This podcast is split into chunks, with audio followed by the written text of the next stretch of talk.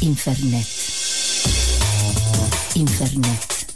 Inf- inf- inf- inf- inf- Infernet.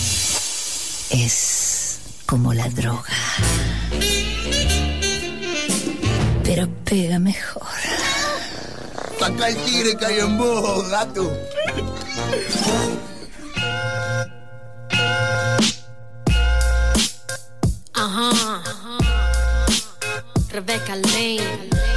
¿Qué es lo que se oye ahí?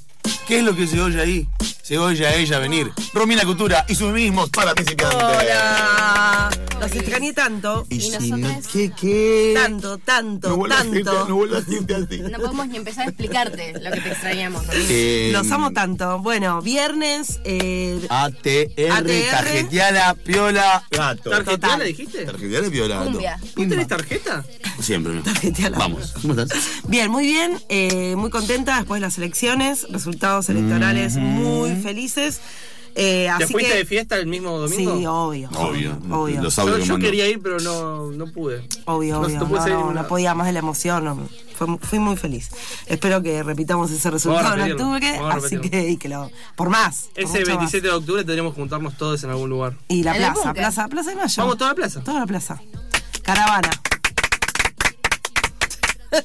Bueno, y hablando de votar, eh, hoy el tema de hoy es el- las sufragistas, un poco la historia Me gusta. de Me eh, cómo nace el movimiento sufragista. En la historia de las feministas hablamos de primeras olas, segundas olas, terceras olas, ¿sí? Y eh, a mí me torra un poquito eso porque si bien existe y está muy bueno, es un, un recorte histórico, ¿sí? Y se habla desde esta perspectiva muy desde la visión europea. Y se deja de lado un poco la historia eh, latinoamericana. Así que haciendo un poco de justicia, nosotros vamos a nombrar que el movimiento sufragista comienza a finales del siglo XVIII, continúa el siglo XIX y principios del siglo XX. O sea, es un movimiento que tuvo una ardua lucha por conseguir eh, el derecho al voto, ¿no? Entonces, ¿qué es el sufragismo? ¿Qué son las sufragistas? Bueno, las sufragistas es un movimiento de agitación internacional que se hizo presente en todas las este, sociedades industriales y que tenía dos objetivos concretos, el derecho al voto y el derecho a la educación. ¿sí? Bien. Esto va a ir de la mano en el movimiento sufragista y todo esto se consiguió hablando así un poco más eh, en Europa, eh, en un periodo de 80 años. O sea que hay eh, compañeras que agitaron en ese momento que no vieron eh, logrado su, el resultado de su lucha. ¿Sí? El sufragismo este, fue un innovador en la em, formas de agitación política, inventó la, lucha pacifista, podemos decir. Sí, si bien las compañeras no podían intervenir en la política porque estaban totalmente excluidas de la política, las que pusieron eh, pusieron en la escena la manifestación pacífica fueron las sufragistas, ¿sí? Interrumpían oradores con eh, preguntas bien incisivas, hacían huelga de hambre, eh, se autoencadenaban, tiraban panfletos en eventos con consignas vindicativas. Bueno, estos se convirtieron en los métodos habituales de eh, la lucha de las sufragistas, ¿sí? En Argentina, las que van a empezar con eh, la lucha por el sufragio femenino son las anarquistas y las socialistas, ¿sí? A principio de siglo. Ya en 1907, Alicia Moró de Justo, ¿la ubican? Sí, claro, por supuesto. Sí, obviamente. Bueno, socialista Justo. va a crear el Comité Pro Sufragio Femenino en la Argentina, ya en 1907, ¿sí? Eh, y Julieta Lanteri, que estuvimos hablando de Julieta Lanteri, Julieta Lanteri es la primer eh, latinoamericana en votar. Se plantó y dijo, yo voto. Bueno, fui y votó, fue la primera en votar. Eh, va a crear el Centro Feminista de Libre Pensamiento. Este estaba conducido por Julieta Lanteri.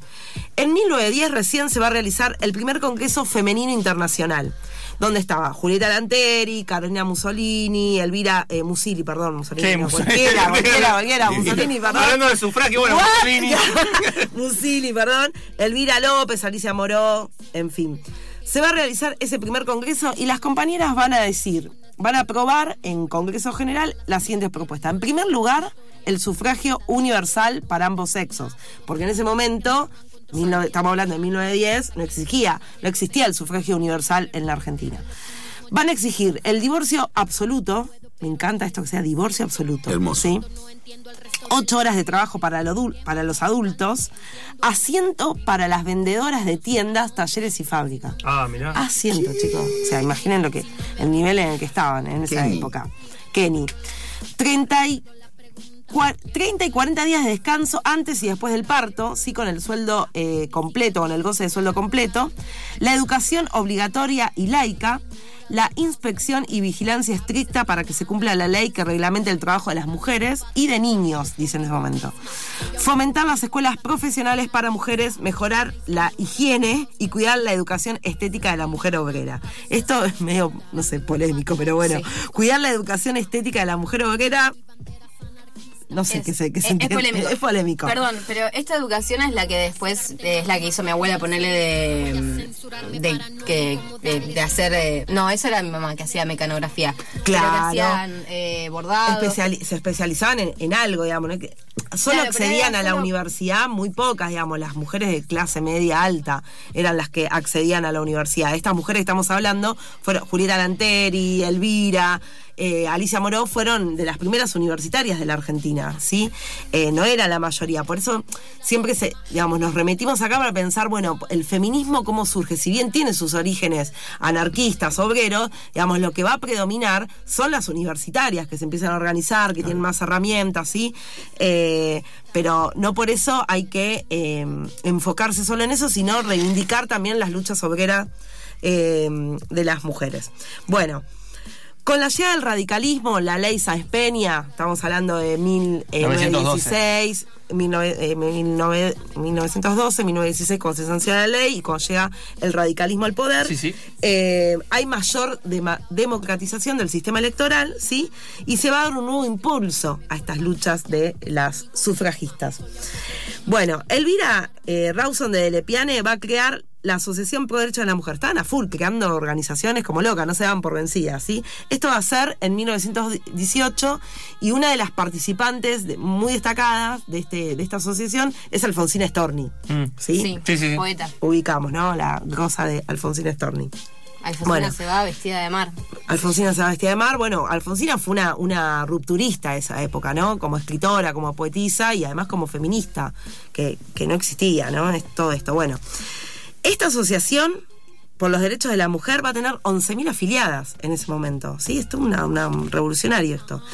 Y entre los principales objetivos de esta asociación va a estar la modificación de toda legislación que le restase derechos a las mujeres, tanto en la materia política como la civil. Julieta Lanteri también va a crear el Partido Feminista Nacional entre el año 1919 y 1928 y se va a presentar como candidata en, en esas eh, fechas, ¿sí? Como candidata a diputada nacional. Recordemos nuevamente, Julieta Lanteri la primer mujer en votar en América Latina, ¿sí? Se va a presentar como candidata, la van a votar muchos varones a Julieta Lanteri. Después se lo van a anular esos votos, pero Julieta tuvo eh, muchísimos votos de varones.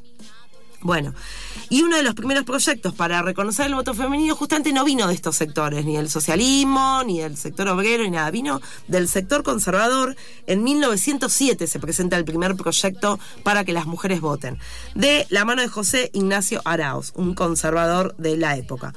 Luego lo va a presentar Alfredo Palacio, pues se dice que fue Alfredo Palacio, el socialista, el que va a presentar el primer proyecto, pero en realidad no fue, fue mm, eh, en 1911 eh, el proyecto por el sufragio femenino.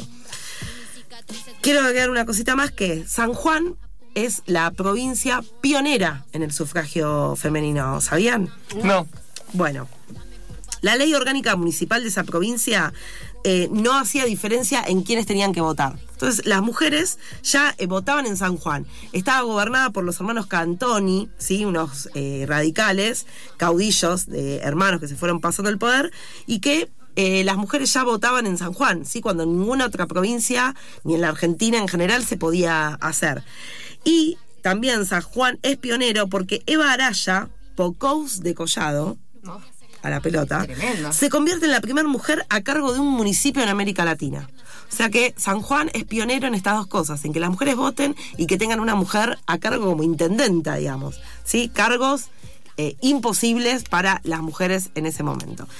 Eh, bueno, y después también eh, fueron pioneros en llevar a la legislatura a la primer diputada argentina y latinoamericana, que fue Emar Acosta, ¿sí? En 1934. O sea, San Juan, pionero en los derechos civiles y políticos de las mujeres. Qué bien. Luego, como sabemos, el voto eh, femenino se va a consagrar en el año 1947, ¿sí? De, eh, en el gobierno de Juan Domingo Perón, e impulsado por Eva Perón.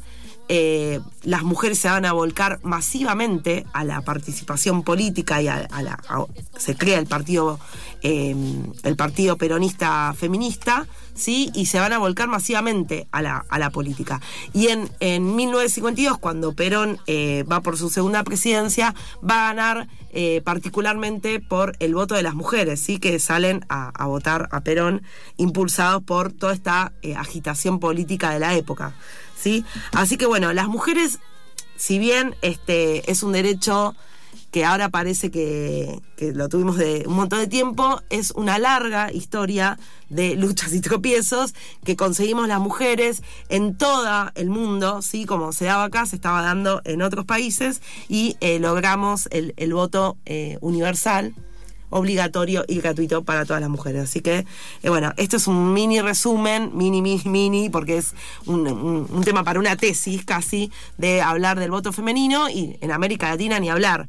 Eh, y después hay un montón de autoras para leer sobre lo que es la primera y segunda ola que estuvimos hablando de la primera hora de Mary ¿sí? de Olimpia de Gouges, eh, lo que fue la Revolución Francesa, y después van a aparecer, por ejemplo, uno de los grandes agitadores intelectuales y filósofos de la segunda ola va a ser John Stuart Mill, que lo van a llamar el marido de la feminista, ¿sí? porque su compañera era una gran feminista y ellos van a escribir, ahora no me acuerdo bien el nombre, pero van a hacer un libro muy interesante sobre los derechos de las mujeres que después se los voy a traer para que lo comentemos entre todos.